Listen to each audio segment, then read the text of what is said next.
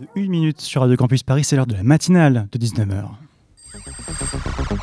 La matinale de 19h, le magazine de société de Radio Campus Paris. On y parle de sujets sérieux, de sujets moins sérieux, de ce qui se passe en Ile-de-France et de débats pas forcément consensuels. Tous les jours du lundi au jeudi sur le 93.9. Il y a des phrases qui sont parfois difficiles à prononcer, genre par exemple ces cyprès sont si loin qu'on ne sait s'ils en sont, ou suis-je chez ce cher Serge, ou encore ouais dimanche je vais devoir voter pour un candidat du Parti Socialiste pour faire gagner la gauche. Pourtant c'est toute une autre phrase qui semble crisper le débat public ces derniers jours, et pourtant elle est simple et factuelle, la police tue. Samedi 4 juin dernier, des policiers ont ouvert le feu à neuf reprises sur une voiture qui refuse d'obtempérer à Paris. Une jeune femme de 21 ans qui se trouvait sur le siège passager a reçu une balle au niveau de la tête et est décédée des suites de ses blessures. Alors qu'à gauche on s'indigne d'un tel événement, le camp réactionnaire dénonce lui un slogan politique extrémiste allant jusqu'à réfuter les faits et l'évidence. La police tue et la police a tué. En 2020, l'IGPN, la police des polices, comptabilisait 32 décès et des suites d'interventions policières. Et quand les réactionnaires ne nient plus, ben, justifient les morts. On ressort plein de fiches des bases de données de la police. Euh, la passagère a commis un vol à l'arraché quand elle avait 15 ans. Elle a été mise en cause dans une affaire de stupéfiants. On est quand même à deux doigts de ressortir ses bulletins scolaires.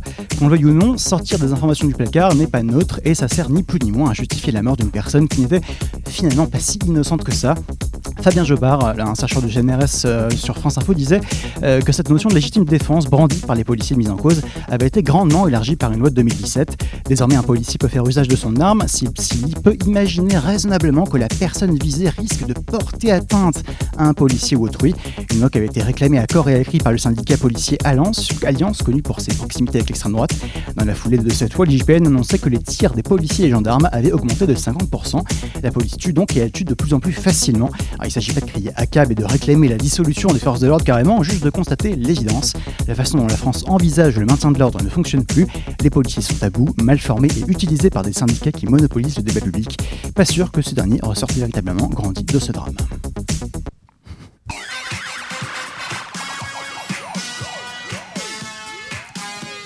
Et justement, le débat public, on va essayer de le rehausser un peu ce soir avec une matinale spéciale média en Europe. Et maintenant, on fait quoi? C'est le nom de ce grand questionnaire proposé par la chaîne Arte et France Culture qui a déjà recueilli euh, plus de 14 000 participations. Une consultation sur des sujets sociaux, politiques, environnementaux pour prendre le pouls de la France et de l'Allemagne et pour tenter d'y voir un peu plus clair dans ces temps remplis d'incertitudes euh, qui donnera lieu à un festival en octobre prochain. Ce sera le sujet euh, du Zoom présenté par Hicham. Nous aurons également une chronique de Simon Marie en fin d'émission. Mais pour commencer, le grand sujet de ce soir, focus sur deux jeunes médias qui tentent de faire émerger une conscience européenne, particulièrement chez les jeunes générations. Café Babel et Artifarty, jeunes générations qui se questionnent sur l'UE, sur son avenir, son utilité, mais qui sont loin de l'avoir abandonné. On en discute également avec un membre de l'OFAGE, l'Office franco-allemand pour la jeunesse. Vous avez le programme, nous sommes le jeudi 9 juin 2022. Bienvenue dans la matinale de 19h en direct et en public. La matinale de 19h sur Radio Campus Paris. J'ai beaucoup parlé. Bonsoir à toutes et tous, bonsoir à nos invités, bonsoir à tous les trois et merci Anaïs, bonsoir de m'accompagner pour cette interview. Je vais vous présenter euh, tour à tour Quentin Arias, bonsoir. Bonsoir. Vous êtes euh, journaliste très souvent à Bruxelles d'ailleurs, vous, êtes, vous travaillez pour le Washington Post, pour le média Contexte et vous étiez jusqu'à très récemment président de Café Babel, qui est un média participatif européen et qui a fêté ses 20 ans euh, l'an dernier, c'est ça? Oui, 21 ans cette année. 21 ans cette année du coup, et, qui, a publié, qui publie en 5 langues et qui, fait, qui est fait par et pour les jeunes partout en Europe. David Bola, bonsoir.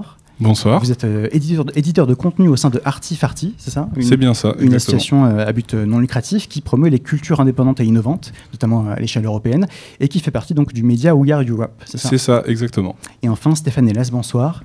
Bonsoir. Vous êtes membre de l'OFAGE, l'Office français franco, l'Office franco-allemand pardon, pour la jeunesse. C'est une, une, organisation indépendante qui a été créée en 1963 et qui vise à renforcer l'échange et la coopération entre les jeunes citoyens de chaque côté du Rhin. Ça Exactement. merci à tous les trois d'avoir euh, répondu présent pour cette matinale de Radio Campus Paris. Je vais euh, d'abord commencer à me tourner du côté des, médias. Euh, Café Babel et Artifarty donc, font partie d'un projet, Sfera, qui est également partenaire de ce festival Avance Rapide. Est-ce que vous pourriez peut-être nous expliquer comment est-ce que vous voyez ce projet et comment est-ce que ce projet est né? Comment est-ce que vous le décririez, vous, de votre côté? On a combien de temps? Eh ben, allez-y, vraiment, là on a une heure concrètement, à vous ah, de vous départager. Non, non, alors on va faire la version courte. Euh, Sfera est né, euh, en tout cas de la part de, Café Babel qui coordonne ce projet-là, euh, vraiment à la, juste après le premier, le premier lockdown, pardon, le, premier confinement. oui, j'habite à Bruxelles. J'habite à Bruxelles, c'est compliqué. C'était pour et, l'idée qu'on avait, c'était pour répondre à un appel à projet de la Commission européenne sur comment réussir à fédérer des médias européens nationaux pour avoir pour aller à un public jeune.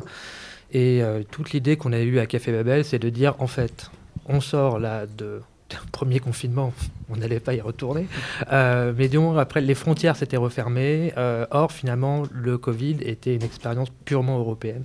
Euh, et finalement, on se rend compte que toutes, nos, que toutes les thématiques générationnelles, que ce soit le climat, que ce soit le social, les inégalités, la culture ou même des sujets, par exemple les violences policières, etc., sont des, sont des questions qui traversent toutes nos sociétés européennes. Et pour l'instant, il n'y a pas de plateforme, il n'y avait pas de label, il n'y avait pas de réseau pour le raconter et pour pouvoir travailler ensemble dessus sur comment les raconter. Donc c'est pour ça qu'on a commencé à travailler sur Sphera. C'était un besoin euh, vraiment C'était vraiment, enfin, nous, c'était vraiment un besoin de temps, parce que nous, on est vraiment un média euh, à présent en langue, présent dans de nombreux pays. Et donc là, c'était dire en fait là, on passe à l'étape supérieure, on se met avec des médias partenaires qui font un excellent travail, qui font un excellent taf, et comment on peut réussir à travailler ensemble sur des sujets communs. Et donc il y a également Artifarty, il y a Street Press également qui est en, France, fait partie de ce, de ce hub hein, de, médias. il y a un choix qui a été fait euh, de faire d'accès principalement sur la vidéo et sur euh, l'audio. Pourquoi? Euh, ce choix Il y a également le choix du journalisme un peu incarné. Il y a beaucoup de vidéos face caméra. pourquoi ce, choix? D'ailleurs peut-être David Bolas que vous avez. il y a pas mal d'entretiens, il y a beaucoup de vidéos qui s'adaptent finalement à un jeune public. Bah, l'idée, c'est aussi d'utiliser des, moyens de communication, comme vous le dites, hein, des moyens de communication adaptés. Donc, si on sait que le public qu'on vise consomme beaucoup de vidéos euh, incarnées, consomme beaucoup de formats audio comme le podcast, la radio, on va utiliser ces formats-là. Après, pour euh, la part d'Artifarty, elle est plutôt. Enfin, euh, je parle de l'année dernière, elle était assez liée aux événements. qui enfin, sur lesquels Sphera participait. Donc, en fait, We Are Europe, il faut comprendre qu'avant d'être un média, c'est aussi une coopération de festivals. Donc, Artifarty, il y a Nuit Sonore, et puis après, il y a euh, d'autres festivals en Europe. Et donc, euh, la, partie d'Artifarty, en fait, c'était d'emmener euh, les équipes de Sphera sur ces événements-là.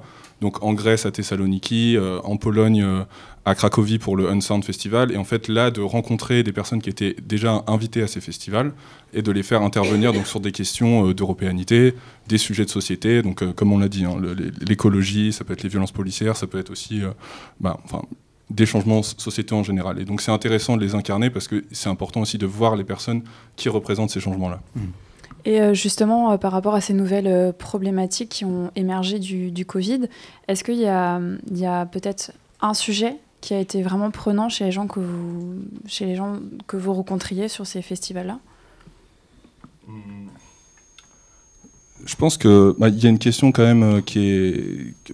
là, encore une fois, c'est parce que de notre côté, Artifarty, on est beaucoup dans l'organisation événementielle et il y a une espèce de réévaluation de notre activité en général. C'est-à-dire, dire un sujet, c'est, euh, ce, serait, euh, ce serait trop simple, mais se dire, en fait, on a repensé la, la C'est plutôt la manière de faire. La manière de faire son métier, en fait. Euh, c'est de se dire, en fait, est-ce que ça a toujours du sens d'être un festival international et d'amener mm. bah, beaucoup de gens qui vont traverser la planète en avion, beaucoup de festivaliers qui vont venir en avion aussi. Est-ce que ça a toujours du sens de le faire Alors que là, on se rend compte que la mobilité, c'est une, c'est, enfin, c'est une des causes enfin c'est un, un, des facteurs les plus comment dire onéreux dans la, dans la question euh, du carbone. écologique aussi. dans la question écologique.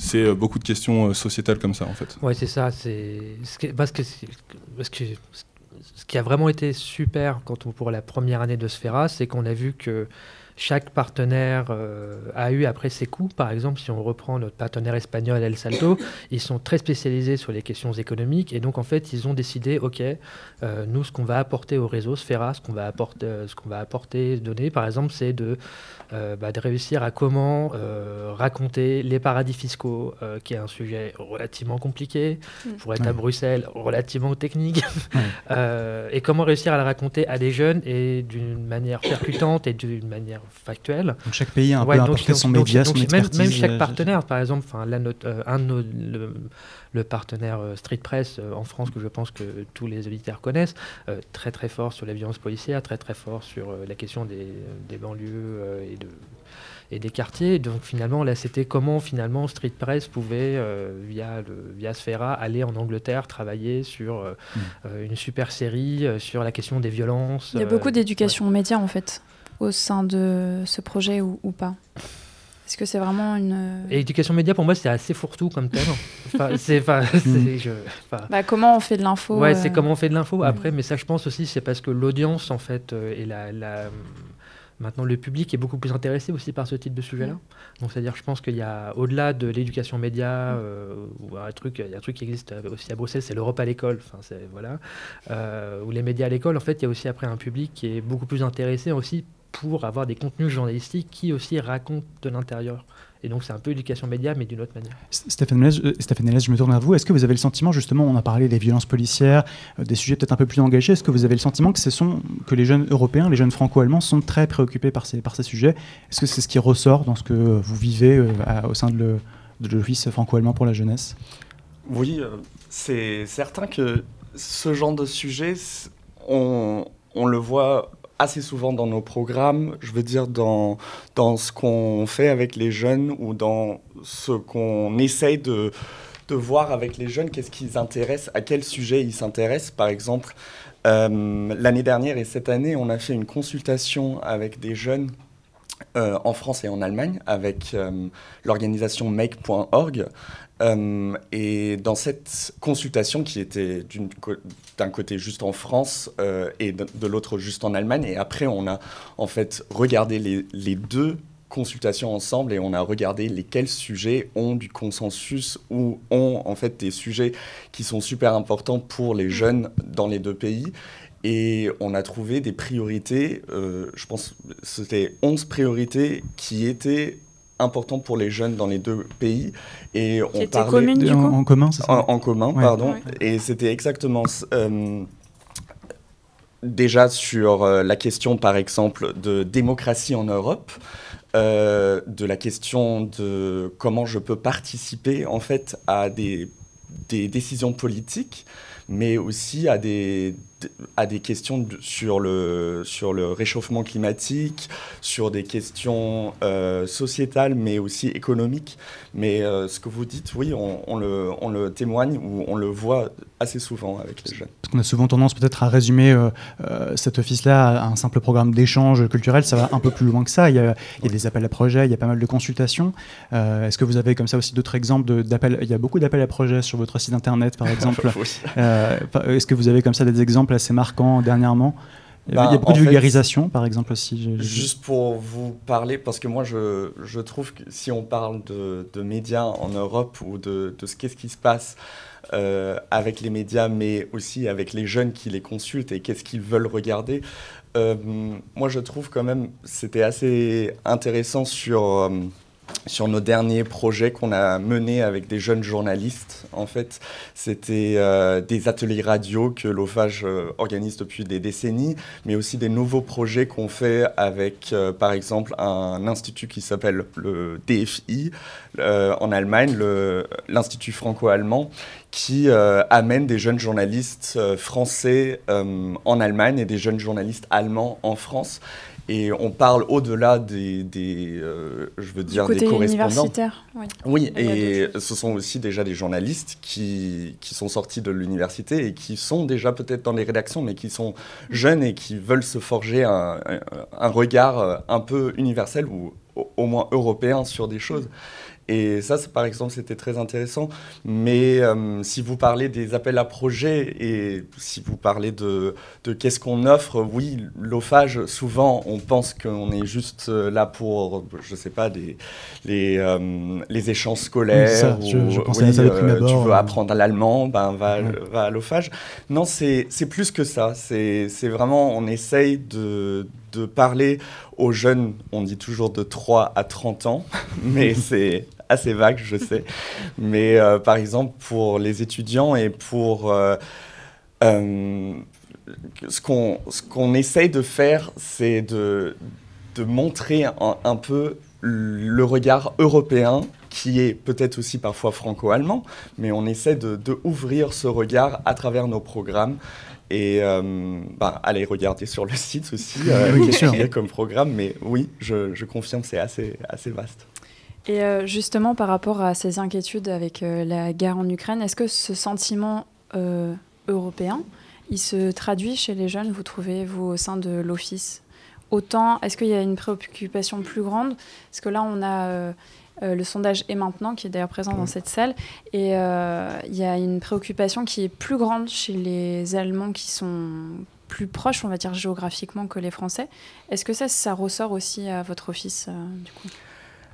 Je ne peux pas encore témoigner de, dans les programmes vraiment qu'on est en train Parce de que vous avez fait une discussion il n'y a pas très longtemps euh, justement sur cette thématique-là. Euh. On a fait une discussion euh, sur... avant, on a fait une discussion sur les fake news. Ça, c'était quelque chose de très important l'année dernière pour, pour nous. De, C'est aussi l'éducation un peu citoyenne ou politique mm. pour les jeunes. Euh, cette année, avant les présidentielles, on a aussi parlé avec euh, des jeunes, euh, avec les jeunes représentants des partis, de, presque de tous les partis qui étaient à la, présidentielle, qui parlaient avec les jeunes. Mais de ce que vous dites sur, je veux dire, les jeunes en, en Ukraine et la peur peut-être qu'il y a. Euh, moi, je peux juste à titre personnel, vu que je, on a l'office franco-allemand pour la jeunesse à Paris et à Berlin, mm. et euh, je suis assez souvent entre les deux. Et honnêtement, je, je, vois quand même à Berlin que les gens, juste avec la, ben, du côté géographique, ils se sentent beaucoup plus euh, dans le centre de, de, de ces préoccupations. Et euh, même si vous allez euh, à la gare de Berlin, c'est incroyable comment tous les jours euh, les, mm. les, réfugiés arrivent et comment cette mm. réalité nous frappe et, est présente. C'est ça. Et, justement, et justement, Quentin Arias, vous travaillez souvent à, Bruxelles. Comment on travaille justement dans le, la capitale, des, le siège de ces décisions politiques européennes si vous pouvez en, quelques mots. On dort pas beaucoup d'abord. Euh, non, bah, par exemple, bah, si, on, reprend l'exemple de l'Ukraine, parce que euh, on, pensait qu'on était assez tranquille après la pandémie, le plan de relance, qu'on était un peu, on pouvait pas aller et en fait, euh, non. non, honnêtement, j'ai jamais autant bossé de ma vie depuis le, 22, le 22 février, parce qu'en en fait, là, il y a tout qui s'enclenche. Il y a énormément de discussions, par exemple, sur les sanctions. Donc, on a vu le pétrole qui est tombé il n'y a pas longtemps, toute la question du gaz. Euh, ça pose en fait énormément de questions puisque les, les sanctions, ça demande l'unanimité des États membres, donc il faut que les 27 soient d'accord.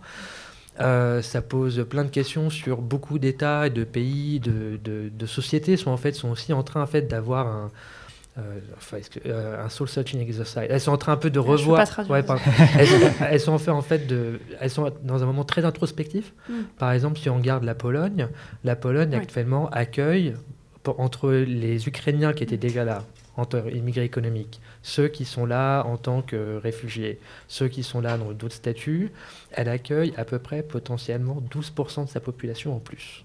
Hmm. C'est-à-dire que si on était en France, que hmm. c'était la même chose pour la France, ce serait 8 millions de personnes en plus qui seraient arrivées depuis le 24 février. Hmm. Comment, enfin, pour un pays qui a a énormément, qui a une relation très compliquée en plus avec ses frontières, très compliquée avec sa culture, avec son identité, avec sa langue, et même très compliquée avec les Ukrainiens avant la guerre, euh, ça pose énormément de questions qui a des, des impacts partout. Euh, L'autre question, par exemple, qui nous, là qui va arriver très bientôt, c'est la question de l'élargissement. Ça veut dire c'est à quel point, en fait, finalement, on peut aider les Ukrainiens, euh, disant, bah, on va vous donner, vous allez, on va vous donner le statut pour que vous devez vous rentriez dans l'Union européenne, etc. Euh, et là, après tout notre travail, c'est justement c'est de comprendre les 27 avis différents dessus mm. qui sont compliqués mm. euh, et qui sont euh, parfois alignés tout en n'étant pas alignés sur un point. Donc, donc le but, c'est d'essayer de comprendre un peu ce puzzle. Est-ce que vous avez transformé votre manière de travailler justement? Peut-être aussi David Bola, est-ce que vous avez l'impression qu'il y a une façon différente de travailler euh, actuellement avec cette guerre en Ukraine? Est-ce que ça, oblige à davantage de coopération? Est-ce que justement la Sphera trouve aussi son sens quelque part? Euh, bah, Sur Sphera, euh, je pourrais pas vraiment répondre, mais sur, sur We Are Europe et sur Artifarty, oui, bah déjà ça a commencé par en fait au lendemain de la guerre où on se réunit tous et on, et on discute en fait de ce qui de ce qui se passe nécessairement et de surtout comment on va réagir, qu'est-ce qu'on peut mettre en place à notre échelle, parce qu'il faut se dire aussi il y a des choses qu'on peut mettre en, place à notre échelle, mais on n'est pas expert sur tout, donc en fait, faut surtout pas aller euh, faire des choses qu'on ne maîtrise pas. Et donc se dire quelle place on va donner à ces, euh, à ces euh, personnes-là, en fait, donc sur, sur nos médias, mais aussi sur toutes les plateformes qu'on a, donc sur, le, sur le festival, en fait, sur, enfin, Donc c'est ça en fait la, façon dont ça a transformé notre travail. Après We Are Europe, donc c'est un média qui a un objectif d'européanité, donc de, mettre en, valeur une, multiplicité de voix. Donc notre question aussi, c'était de se dire quel article on va faire en fait pour, euh, pour parler en fait de cette situation-là. Comment est-ce qu'on va en parler? Donc euh, j'en dis un juste rapidement. On a par exemple un article d'Arnaud Contreras qui qui s'intéresse euh, aux personnalités donc qui sont dans les pays proches de la guerre. Donc je pense aux pays baltes, à la Pologne et à tous les pays en fait. Bah, limitrophes et en fait essayer de se dire quelle est la position de ces personnes-là parce qu'on dit bon il y a 27 euh, avis différents parce qu'il y a 27 pays mais en fait au sein d'un au sein d'un mm. pays au sein d'un il y a euh, 1000 relations différentes en fait vis-à-vis de cette euh, mm. donc c'est important aussi de pas s'arrêter et de se dire euh, bah, là on a parlé de, de, la Pologne et du coup on a l'avis de la Pologne non en fait en, Pologne tout le monde a un avis mm. différent divergent sur ce qui se passe je vous propose de marquer une petite pause musicale on va se retrouver juste après ça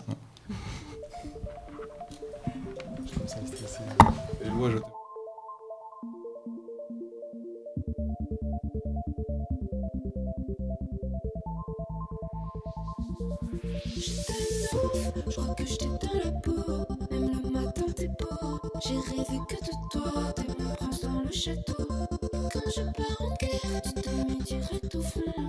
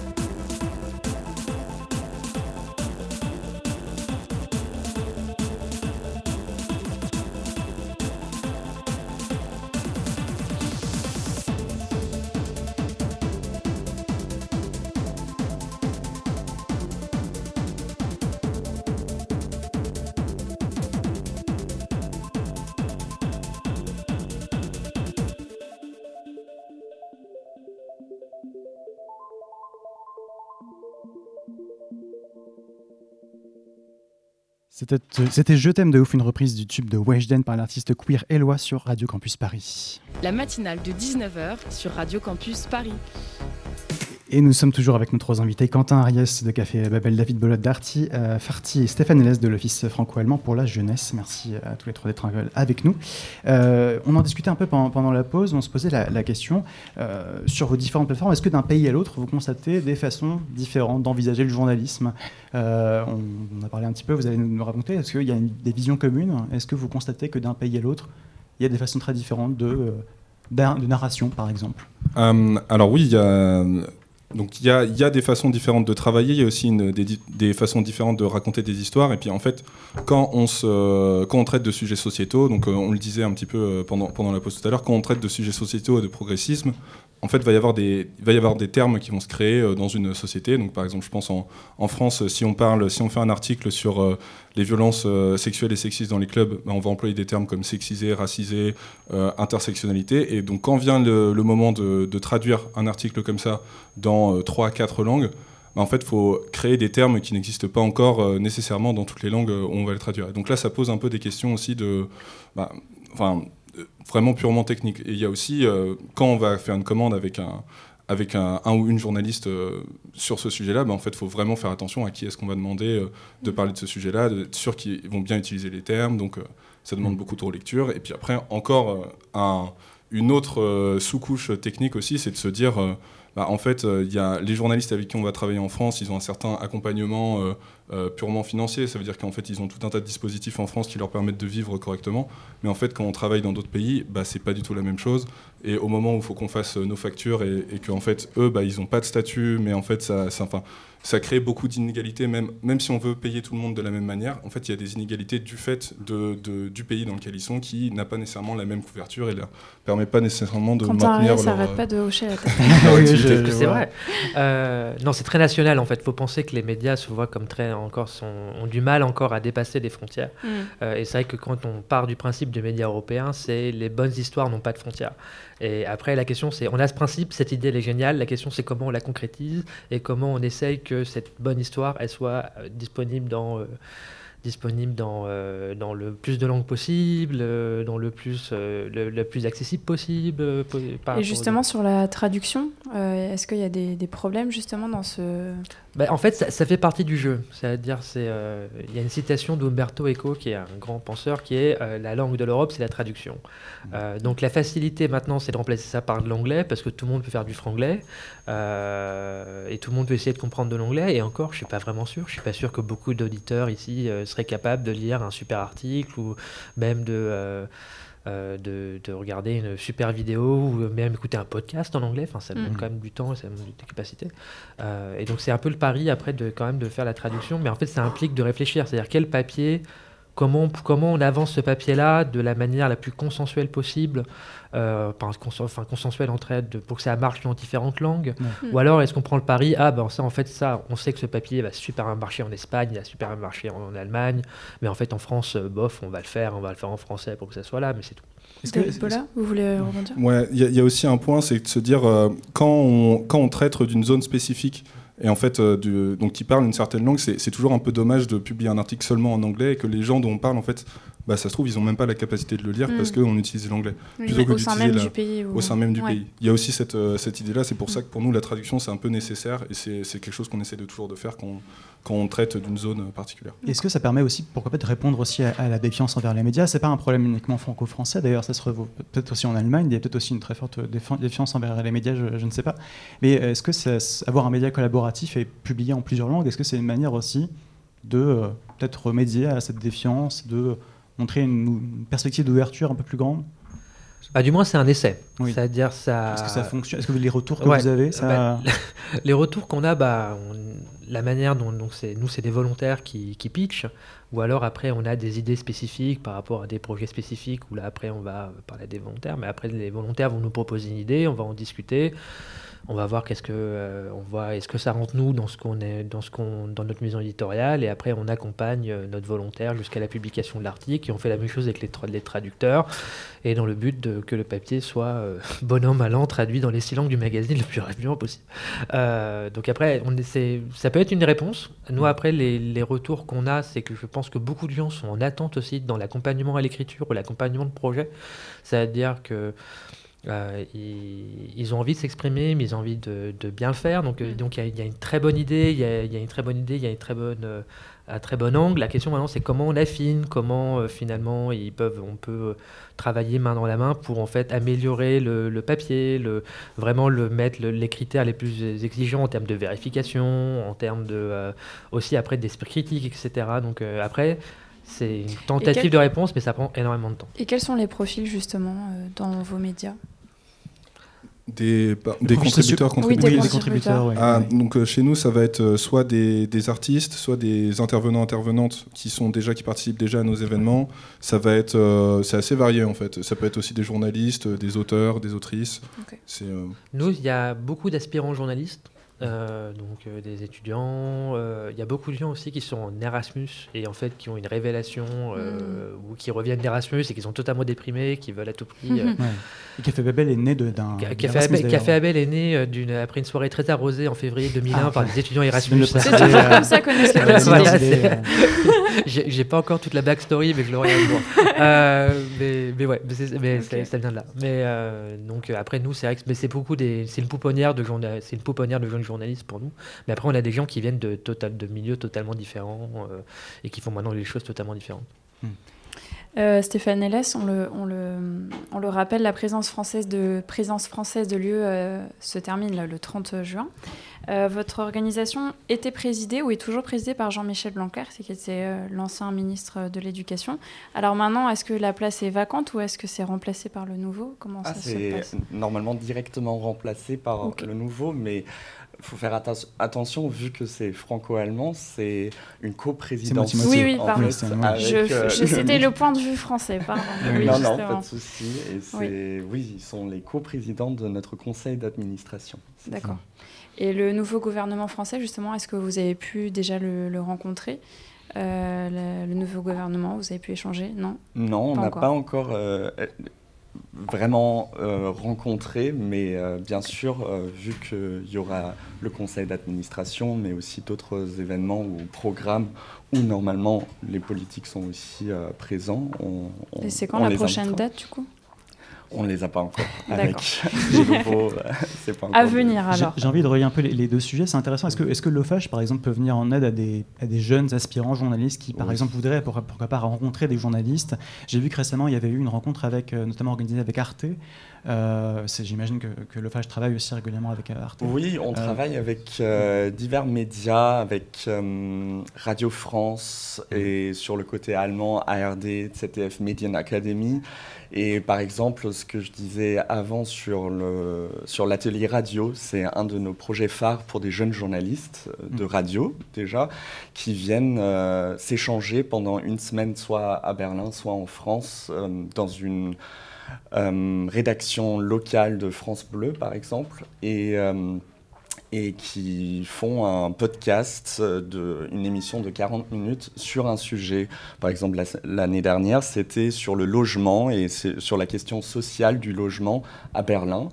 Et c'était très intéressant parce que je voulais revenir sur cette question de comment les journalistes regardent, euh, ben, par exemple en Allemagne ou en France, les, les sujets et comment ils travaillent dessus ensemble. Parce que pendant cet atelier, c'était très chouette à regarder parce qu'il y a des binômes qui travaillent ensemble, franco-allemands, et qui euh, se posent les questions ou qui vont vraiment sur le terrain poser des questions aux, gens- euh, aux gens. Et euh, on voit directement un peu les différences aussi, bien sûr, entre les journalistes français et allemands, mais aussi euh, la façon d'aborder un sujet. Et euh, je pense que la radio française ou les journalistes français, ils sont beaucoup plus... euh, ben, ils, ils essayent plus et ils ils vont pas arrêter de demander des questions juste à un simple non. Et c'était intéressant parce que vraiment, il y avait une situation comme ça où un, un autre journaliste allemand euh, aspirant qui disait bah non, on peut pas courir derrière lui. C'est le Alors- côté people. Est-ce que, est-ce que euh, on a souvent cette impression qu'il y a un désintérêt global pour les questions euh, euh, européennes? On le voit à travers l'abstention euh, très forte aux élections.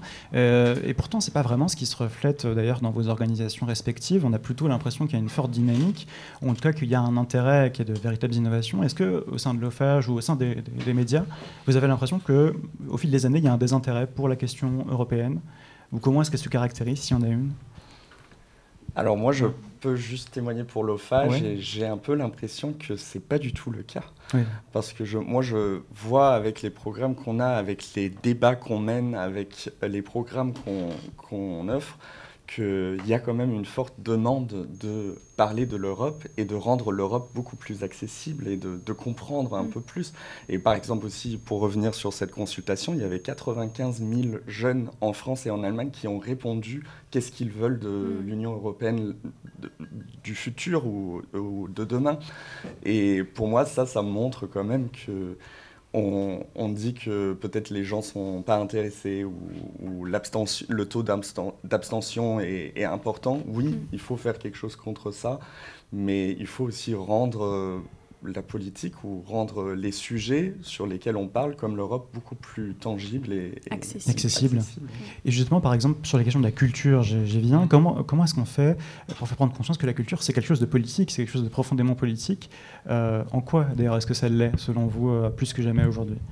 Bah, la culture, c'est un, ça, ça peut être un outil pour euh, créer de nouveaux imaginaires quelque part. C'est-à-dire, c'est une nouvelle manière de raconter les choses. Ça permet de, de faire adhérer à des idées. En fait, euh, la, la, la culture, c'est un, oui, c'est un outil de création d'imaginaire. Après, quand on parle de la, de, euh, enfin, conserver cet intérêt, je pense que l'intérêt, euh, je veux dire pour la question européenne, euh, culturelle européenne, il est présent, mais peut-être qu'il s'exprime pas aux mêmes endroits, enfin, il s'exprime pas de la même manière qu'il le, qu'il le faisait au- auparavant. En fait, je pense que c'est plutôt comme ça. Et donc, c'est à nous, en tant que médias, d'aller chercher en fait cette audience-là dans, euh, dans leurs nouveaux points d'intérêt et pas nécessairement en fait là où. Et ça se concrétise par quoi euh Mm, bah, ça veut dire donc changer, donc je pense à Sphera par exemple, ça, ça- changer un peu les, les manières dont on va aller s'adresser à notre public, donc avec euh, aller sur des réseaux euh, qu'on n'utilise pas nécessairement, donc euh, faire euh, des formats vidéo, des formats audio qu'on n'utilise pas nécessairement. Donc c'est en fait c'est un peu transformer notre activité, hein. comme on, comme on l'avait dit. euh, Il y a beaucoup de création en fait. il y a beaucoup de création et euh, bah, pour être honnête, en fait, pour le, pour le moment, en fait, on n'est pas sûr des. Enfin, c'est beaucoup d'essais, quoi. C'est en fait, on, on est constamment en train d'essayer de se dire, on va essayer de se réadapter à, à ces audiences-là pour aller ch- les chercher euh, là où elles vont être euh, présentes. Mais euh, je ne dirais pas aujourd'hui qu'on a une formule en fait où on est pleinement satisfait et on se dit on arrive à toucher toute l'audience qu'on veut. en fait.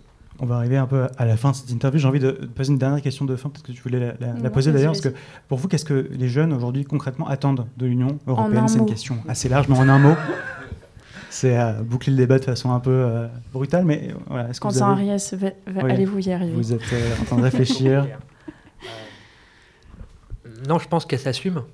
Je pense que notre génération, elle s'assume, euh, européenne d'une manière ou d'une autre, même si elle ne dit pas euh, Europe, etc. Mais Hmm. assumer, ouais. D'accord.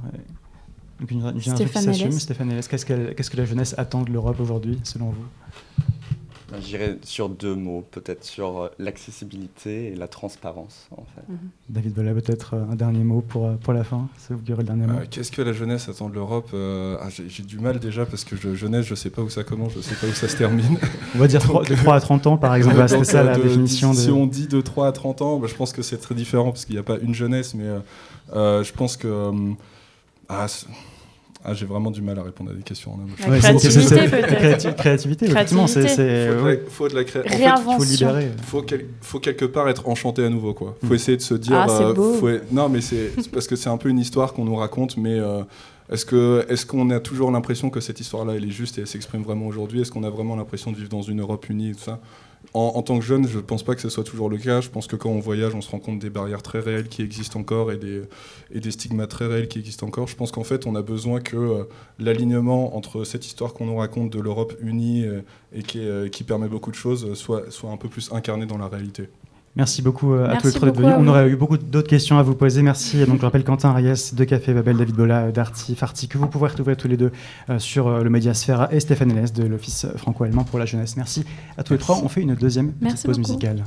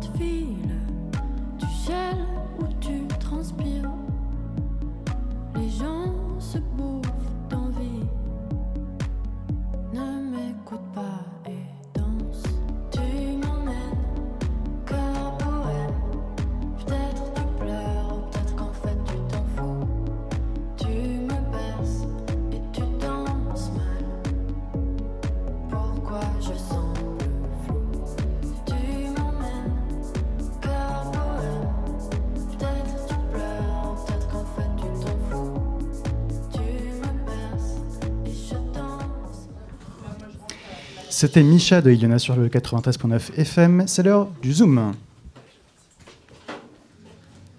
De 19h. Alors Hicham, qui devait être avec nous malheureusement, a eu un petit empêchement. Nous recevons euh, ce soir dans le Zoom Boris Razon. Bonsoir. Bonsoir. Vous êtes euh, le directeur éditorial de Arte France et vous venez pour nous parler de Et maintenant, donc le festival euh, international des idées de demain, co-organisé avec euh, Arte et France Culture. Déjà, une question très générale comment l'idée de ce festival a, a émergé au départ? En, en fait, le- le- la première édition du festival, elle est, elle est née d'une sensation toute simple, un, peu- un peu entre, entre deux confinements et d'une envie commune entre Arte et France Culture de prendre au sérieux euh, ce qui avait été euh, l'espèce d'antienne du, du, du premier confinement, à savoir euh, il y aura un monde d'après.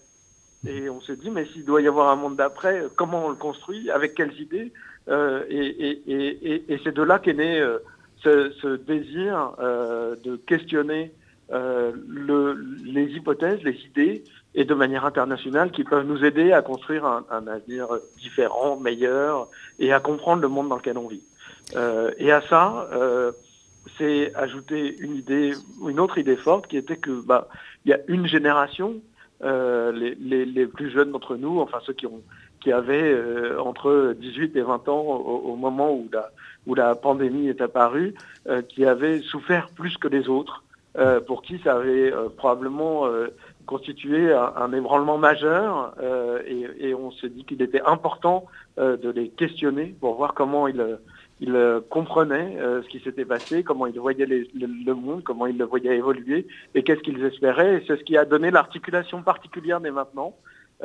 C'est à la fois un questionnaire qu'on a lancé il y a quelques, jours pour la deuxième édition et un festival, et un festival pardon, dont la programmation repose en partie sur les résultats du questionnaire. Et justement, bonsoir, c'est Anaïs. Bonsoir. Le Bonsoir. questionnaire, euh, justement, regroupe 77 questions. euh, ça va du politique jusqu'à l'intime et ça touche aussi des questions géopolitiques. Comment euh, vous avez construit ce questionnaire et, euh, et quelle importance cela a dans, dans ce festival? C'est- ça a une, une, une, une très grande importance parce que c'est un questionnaire qui est, qui a à la fois une tonalité, c'est-à-dire qui s'adresse de manière pas du tout académique aux gens, euh, mais qui en même temps est construit euh, par euh, une, sociologue, Monique Dagneau, avec nos équipes éditoriales, et qui vise vraiment à, à questionner, comprendre des points qui nous paraissaient, qui nous paraissent importants dans l'année en cours, dans ce qui s'est passé. Là, évidemment, ce questionnaire, il est très marqué par la guerre en Ukraine, très marqué par ce que ça provoque pour l'identité européenne, sur euh, le, fait que bah, d'un coup, un pays agresseur se trouve euh, à nos frontières, sur euh, comment, au fond, à la crise sanitaire est venue s'ajouter une crise géopolitique et qu'est-ce que ça, qu'est-ce que ça amène, qu'est-ce que ça change. Donc, et, et- de là, en fait, l'analyse qui en est tirée, c'est-à-dire que on, on- on atteint en général entre 50 et 100 000 répondants au questionnaire, et à partir de ça, on fait une, une extraction, et la sociologue, elle travaille, elle voit des tendances apparaître, Mhm. elle analyse des choses, et cette analyse-là nous permet, nous, de construire, de comprendre les enjeux mieux, de mieux comprendre les enjeux euh, du moment, et donc de faire une programmation, d'inviter des gens euh, qui y répondent. Alors Arte, c'est un média qui est franco-allemand, il faut le rappeler, c'est un festival, euh, donc il va aussi, le questionnaire se décline aussi euh, en allemand. Est-ce que pour vous, il y a des distinctions qu'on peut faire entre les préoccupations de la jeunesse allemande d'un côté et de la jeunesse française? Alors, aujourd'hui, c'est un peu tôt pour en parler, Oui, pour mais l'instant, oui. évidemment, parce que le, le- le questionnaire a été lancé un, un peu plus tard en Allemagne, et donc il a beaucoup moins de réponses, et, si, j'exploitais les résultats, je, vous donnerais des données faussées, donc je ne vais, vais pas m'y hasarder. Mais ce qu'on peut dire, c'est que ne serait-ce que, c'est évidemment des équipes franco-allemandes qui ont conçu le questionnaire, et dans la manière de penser le questionnaire, dans la manière de se poser des questions, on a vu apparaître des différences assez importantes. Par exemple, tout bêtement, si je reviens à la guerre en Ukraine, la proximité, euh, j'allais dire, géographique de l'Allemagne avec l'Ukraine fait que la, question de, euh, d'une certaine manière, de l'invasion, possible, ou en tout cas de la, euh, de la puissance russe qui est proche et aussi de la dépendance allemande à l'égard du, gaz russe, fait qu'ils ne ressentent pas les choses avec la même acuité que nous. Et de la même manière, ça questionne profondément la relation qu'ils avaient euh, avec leur armée. Euh, ils ont décidé, on le sait depuis, de réarmer, mais tout ça, c'est des modifications profondes et qui ne sont pas du tout euh, des choses qui, en France, ont la même importance. Donc oui, il y a des, référents culturels qui sont différents, des manières de percevoir le monde qui sont différentes, et c'est bien ça qu'on va interroger, et qui est pour nous, par rapport à l'année dernière, complètement nouveau. Et euh, justement, ce festival, il donne une importance particulière, euh, vous l'avez dit, à, ce questionnaire. Euh, on a beaucoup parlé de choc générationnel pendant les élections présidentielles, notamment les, je- les jeunes qui ne se sentent pas concernés. Est-ce que le festival va faire remonter cette problématique, du coup, vous pensez? Absolument. Le, festival est- est- s'interroge énormément sur la question de la, de la rupture générationnelle et du fait que, en gros, est en train d'apparaître, et c'est pour ça qu'on s'intéresse aux idées, avec une nouvelle génération aussi de nouvelles idées, de nouvelles grilles de lecture de monde, des paradigmes qui ne sont pas les mêmes euh, que ceux des générations euh, plus anciennes. Et cette, confrontation à la fois des idées et des générations, euh, elle, nous interroge beaucoup et on sent bien qu'il y a un, lieu qui travaille la société euh, de la même manière que dans les années 60 c'est apparu. Et, euh, et forcément, on se dit, bah, tiens, de, quoi va accoucher ce conflit? Est-ce qu'il peut être fécond? Euh, Quels sont les points de crispation? Euh, c'est, quelque chose sur lequel on travaille beaucoup, en effet, et qui nous intéresse beaucoup. Et du coup, dans la programmation du festival, tant l'année dernière que cette année, on, on- va y revenir en essayant toujours de mieux comprendre, c'est-à-dire de jamais tomber dans les clichés, de jamais tomber dans les euh, polémiques stériles, de jamais se laisser enfermer dans euh, l'idée de la, de la radicalité et du choc, mais bien dans euh, comment, à partir de ce choc, on pense, on construit, on, on- on arrive à imaginer un monde commun, qui est forcément, pour des médias de service public, une préoccupation importante.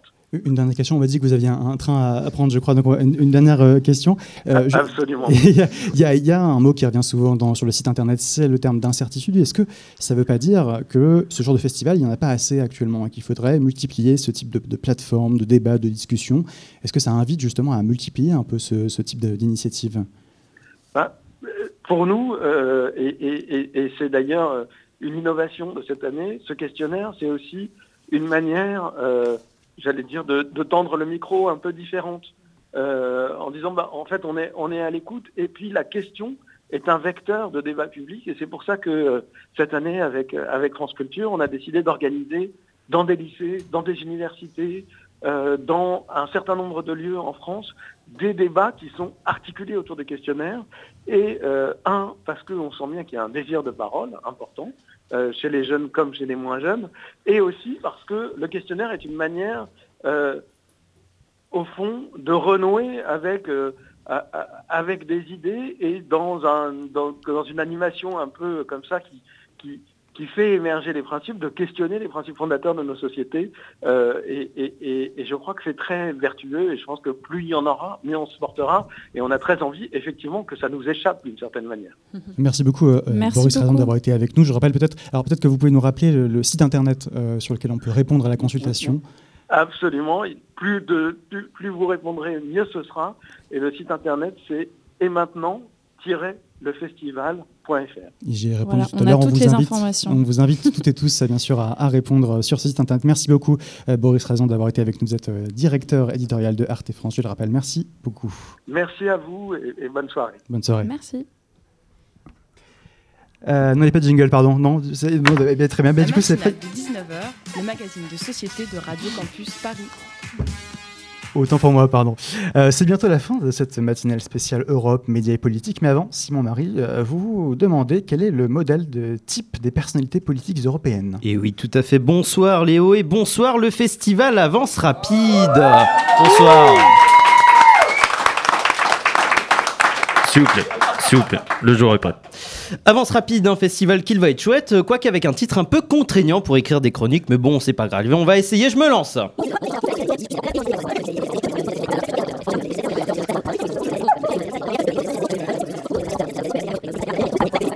Excellent ça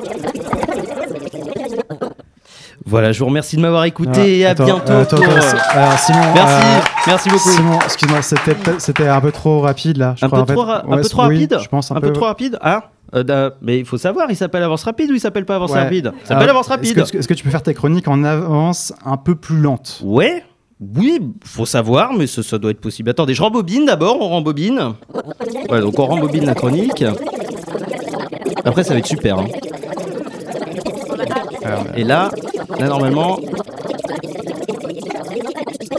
Ouais. Mon premier synonyme de mode d'emploi. Euh, euh, Non, Simon, ce que je te demandais, c'était de faire moins long, mais au sens vraiment littéral du, du terme. Euh, moins. Non mais Moins euh, vous savez pas ce que vous voulez là. Non mais les gens de la radio, la radio Campus Paris là, pardon, mais vous savez pas trop ce que vous voulez. Vous avez dit avance rapide, vous avez dit avance lente, mais là, euh, on est où là? Franchement, en comparaison, il y a peut-être de l'orage à Will of Green, mais au moins il y a un cahier des charges, hein, si vous voyez ce que je veux dire. Il y a des gens qui étaient à Will of Green, je m'en fous.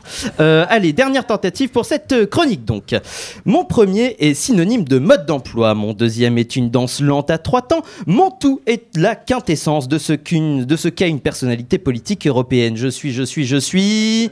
Dans le public, Manuel Valls, Manuel et oui, Valls. évidemment, l'ancien Premier ministre qui a défrayé non pas les frais de transport de son assistante pour un vol Paris-Barcelone, mais la chronique depuis dimanche, puisqu'il a été éliminé dès le premier tour des législatives pour les Français de l'étranger. Je sais pas vous, mais j'ai l'impression qu'on a parlé que de ça euh, sur l'internet mondial depuis que ces premiers résultats des élections législatives sont tombés. Vraiment, on a parlé que de ça, de la menace NUPES, du bashing d'Amber Heard et de la Banque Centrale Européenne. Non, c'est faux, personne ne parle jamais de la Banque Centrale Européenne. En revanche, c'est vrai qu'on parle beaucoup de Manuel Valls depuis qu'il a été éliminé aux législatives. D'ailleurs, c'est à ça qu'on reconnaît une, une période où on ne parle que de Manuel Valls. C'est le seul moment où on est susceptible de rire devant quotidien. Je ne sais pas si vous avez la ref. Ça et quand Nadine Morano prend la parole, c'est le seul moment où, on est, où il est possible d'envisager qu'on se voit potentiellement muscler nos zygomatiques devant Yann Barthès et ses cartons avec des tweets. Euh, en tout cas, c'est vrai que le retourneur de veste préféré de la politique française n'a pas démérité pour autant euh, d'avoir autant d'antennes euh, sur les médias français. Comme je le disais, le bonhomme a été éliminé au premier tour des législatives dans sa circonscription des Françaises et Français de l'étranger, sachant que le vote s'est tenu pour ces derniers dernières en amont du jour, on va dire officiel du premier tour de ce scrutin qui se tient ce dimanche 12 juin pour nous autres non désertereuses de cette grande nation qu'est la Sefran. Cela revient donc à dire, si on s'en tient à la date officielle qui est le 12 juin, que Manuel Valls s'est fait éliminer avant même le premier tour. Le mec n'est plus un homme politique, c'est un tennisman français. On n'est même pas arrivé au tableau final qu'il a déjà, qu'il a déjà jarté pendant les qualifs. Surtout qu'en plus, ce n'est pas le premier revers. Le premier revers, Oh. euh, le tennis. Bravo, bravo. Le tennis, Nadal, démission. Euh, et là, on arrive enfin à la question initiale de ce papier. hein. Oui, parce qu'il y avait une question initiale au départ. Qui est de savoir si Manuel Valls est oui ou non un homme politique européen par excellence, euh, parce qu'il ne s'est pas seulement pris des roustes électorales sur le sol de Louis XIV et de Christophe Mahé. En 2019, le théoricien des gauches irréconciliables a aussi perdu les élections municipales de Barcelone, où il s'était présenté sous une étiquette centriste après avoir déserté l'Assemblée nationale française. Comme quoi, l'espace Schengen, ce n'est pas seulement une zone de libre circulation des personnes nées au sein de l'Union européenne, c'est aussi une zone où on peut perdre à une élection quel que soit le pays européen. Et ça, c'est une avancée quand même. On n'a pas beaucoup parlé pendant cette campagne présidentielle, je peux me Alors, permettre. hein. Ces constats euh, de défaite dans différents pays d'Europe étant faits, peut-on dire que Manuel Valls est la définition de ce qu'est un homme politique euh, européen? Manuel Valls? Non. Ah non. Non, non, non. Non. Bon. Non, non, non, non, non, non. Non. Non, je pense pas. Non. Non. Non. Voilà, je vous remercie de m'avoir écouté et à bientôt pour la prochaine rouste de Manuel Valls à Helsinki. Enfin, je dis ça, j'ai pas envie non plus de m'avancer trop rapidement par rapport au, au festival. Ah bravo. Ah, mais S'il vous plaît, s'il vous plaît. Merci beaucoup Simon-Marie, merci à toutes et tous de m'avoir suivi pendant cette émission, merci à Anaïs de m'avoir accompagné euh, pendant euh, l'interview, merci beaucoup euh, à Hugo pour la coordination, Manon à la réalisation, merci au public d'être venu si nombreux quand même, il faut remercier à la Maison des Initiatives étudiantes, le festival.